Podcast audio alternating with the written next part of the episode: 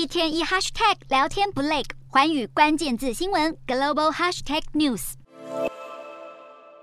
空荡荡的货架上，感冒药所剩无几。中国在防疫松绑后的药品抢购潮外溢到了香港。许多人在药局扫货后，把感冒药寄给在中国的亲友，让香港卫生局忍不住呼吁民众不要囤货。事实上，不止药品防疫松绑后，在各类的消费上都可以预见中国民众的买气回温，因为经过长期的风控，大家已经忍太久了。为了刺激地方经济，中国各省市也陆续推出了消费券。例如，新疆为了迎接冬季的商机，将会发放五万多张的冰雪旅游消费券，来帮助在地的滑雪产业等。成都也推出了文化旅游消费券。可以用的范围包括室内各景点和旅馆。另外，像是南京与广州也都各自发放不同类型的消费券。另外，外界也一直关注中国公布了新十条的防疫规定后，入境的规定是否会跟着放宽？其实，边境放宽的动作可能会从中港之间着手。香港人前往中国内地，渴望在春节前就开始免除隔离期，只需要三天的医学监测。此外，之前香港货运货车司机入境深圳后，必须在口岸指定的接驳场取货及卸货。不过，港府已经和广东省和深圳市政府达成共识，